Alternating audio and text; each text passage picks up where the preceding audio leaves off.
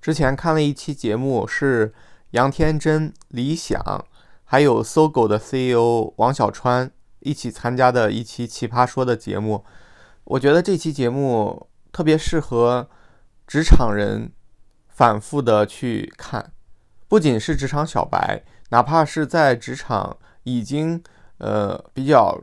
时间长的老司机，我觉得也可以通过这一期的节目理解很多东西，明白自己如何更好的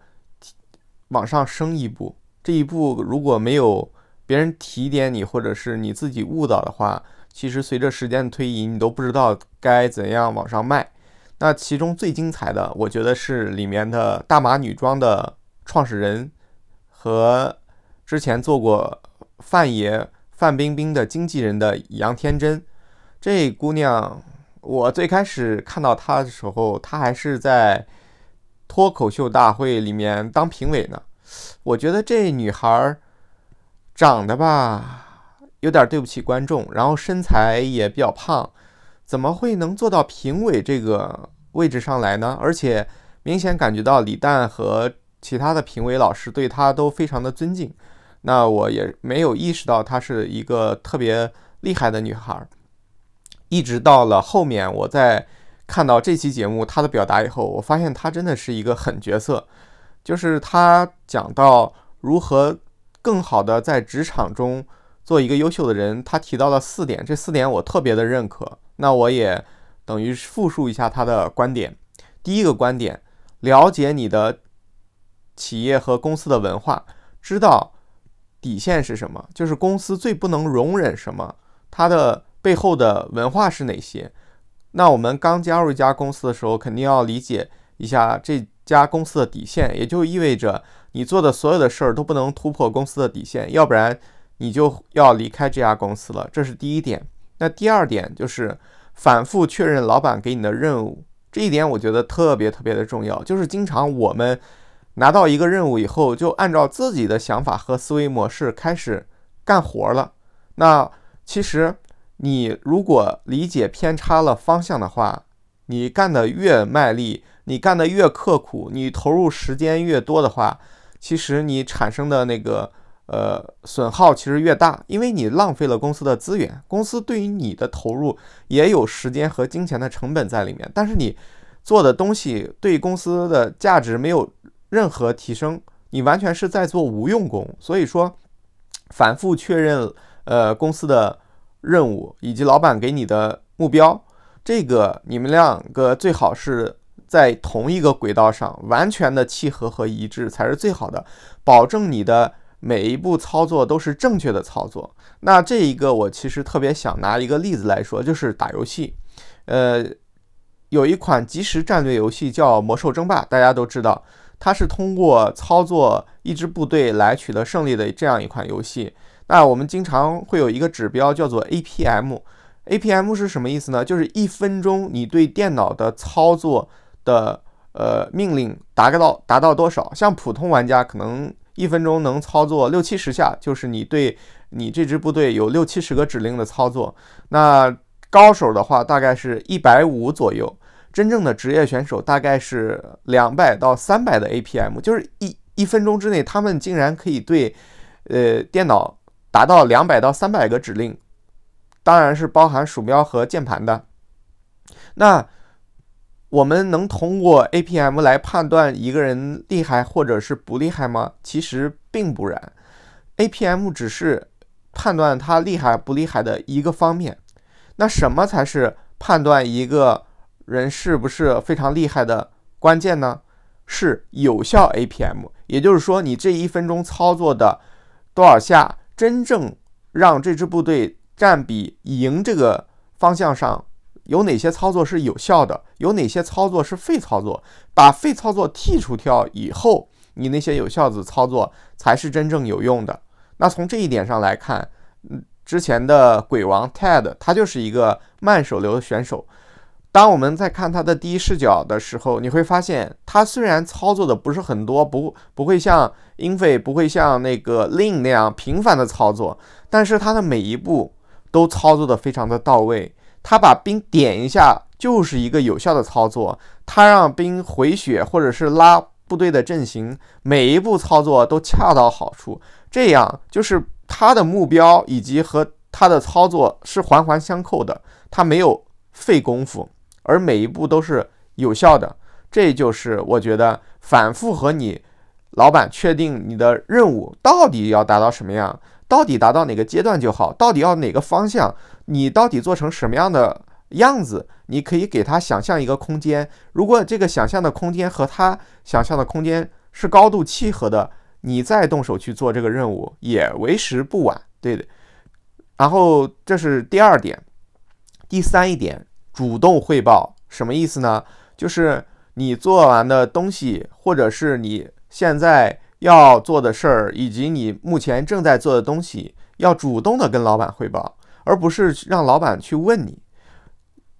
多的沟通一定是少于少的沟通的。这个我其实在我刚入职场的时候，我做的特别特别不好，就是我不愿意跟别人老讲我做什么。但我发现我周边人被老板喜欢的那些人，都是频繁的去汇报自己的。东西当然不是刻意的汇报，而是真实有效的汇报。就是你当天做了什么，你要跟老板说一下，而且他的方向对不对，其实是可以得到一个及时的反馈和调整的，而且也可以让老板知道，呃，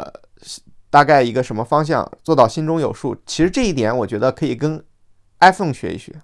iPhone 就是它会给你出一个后台使用的时间的报告，那别人想看的时候就可以随时看。而且它的每一步都可以让老板有一个控制的预期，有一个掌控感。那这一点就是我们经常需要做的，就是你做的东西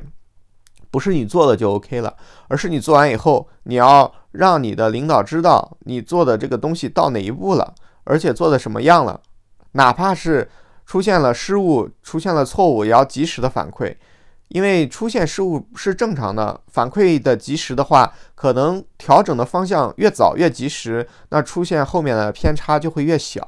及时的反馈真的很重要，所以从我第一场职场经历以后，我就给自己定下来，平均一周至少要跟老板沟通三次。也就是说，两天我要主动找老板一次，他有事儿那就拉倒，他要没事儿我就问他一下，哎，有空吗？我跟你说一下，讨论一下这件事儿。我发现效果奇好，就是首先你可以跟老板留下一个你积极主动的跟他沟通工作的一个印象。第二，你频通过频繁的跟他沟通，你会越来越明白他的想要达成的那个目标感，以及他最终想要达成的一个什么样的效果。保证你接下来做的事儿和他的预想是一致的，这样的话，你的效率也会更高，而他的对你的期望也会更平均，而不是说他对你的期望会有一个偏差。那第四点就是及时的复盘，就是你做完的工作要及时的调整调优，就是机器从 iOS 六到 iOS 七到 iOS 八到现在的 iOS 十四，那我们人也是一样。人也是像一个程序一样，你不断的去试错，如果出现了 bug，你要及时的修复；如果出现了什么漏洞的话，你也要及时的更正。如果有可以优化的空间，有可以提升的东西，你也要及时的学习去补充。相当于你是一个可以 OTA 升级的东西，而不是一个买来了就一直是那样纯粹不能变化的东西。我们大家都喜欢新的东西，而更新的这个速率其实也决定了它的价值。你比如说，苹果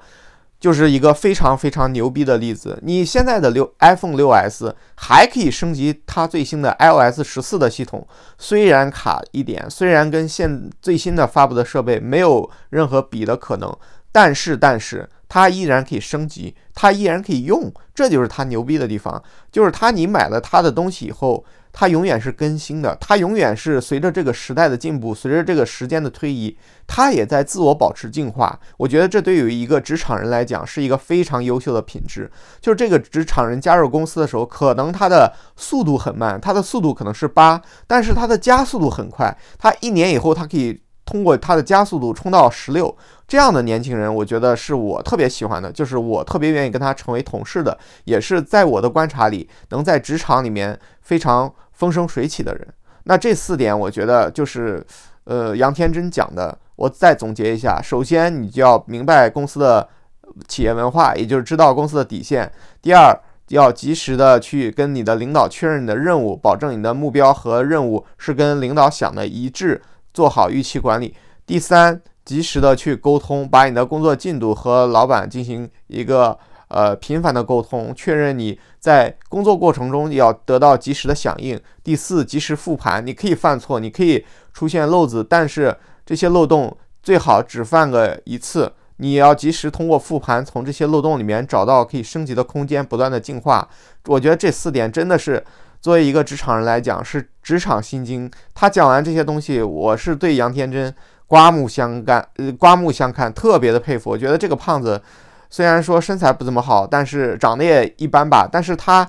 是有气质的，她是一个不可替代性的女孩。她讲的这些东西，如果你很深刻的能理解，如果你真的按照这个方向去做的话，在职场上你也会如鱼得水的。那说完了这一点，其实结合这四点，我还有一点我自己个人的思考，就是我们经常说，呃，一个人懒惰和他有点懒，但是我发现其实懒惰和偷懒是完全截然不同的两个概念。这个观点我是听谁讲的呢？我是听东东锵老师讲的。就是东东锵老师讲创意文案的时候，他说他特别喜欢什么样的人呢？他特别喜欢爱偷懒的人。什么叫爱偷懒？爱偷懒的意思跟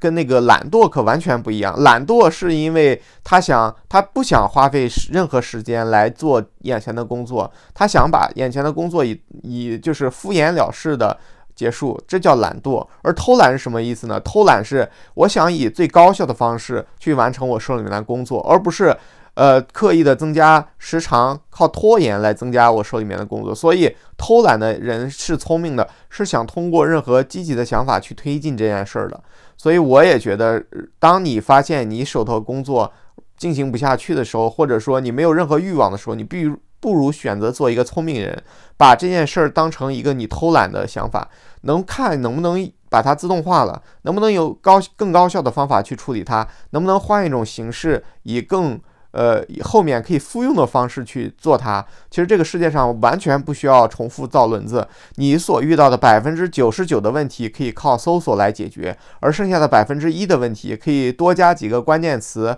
或者多换几个领域靠搜索来解决，而只有一丢一丢一丢点的东西是完全需要你靠个人智慧加。呃，数据分析加反馈调节，做个人创造的东西，但这些东西基本是属于科学家的范畴了。所以我觉得，如果职场新人或者是职场想要提升的人，一定要去看一下杨天真这期《奇葩说》，一定是对你非常的有收获、有价值的一期节目。我是看完非常的佩服。然后这一期我就是凭我的记忆把他的讲内容复述了一下。那谢谢大家收听，再见，拜拜。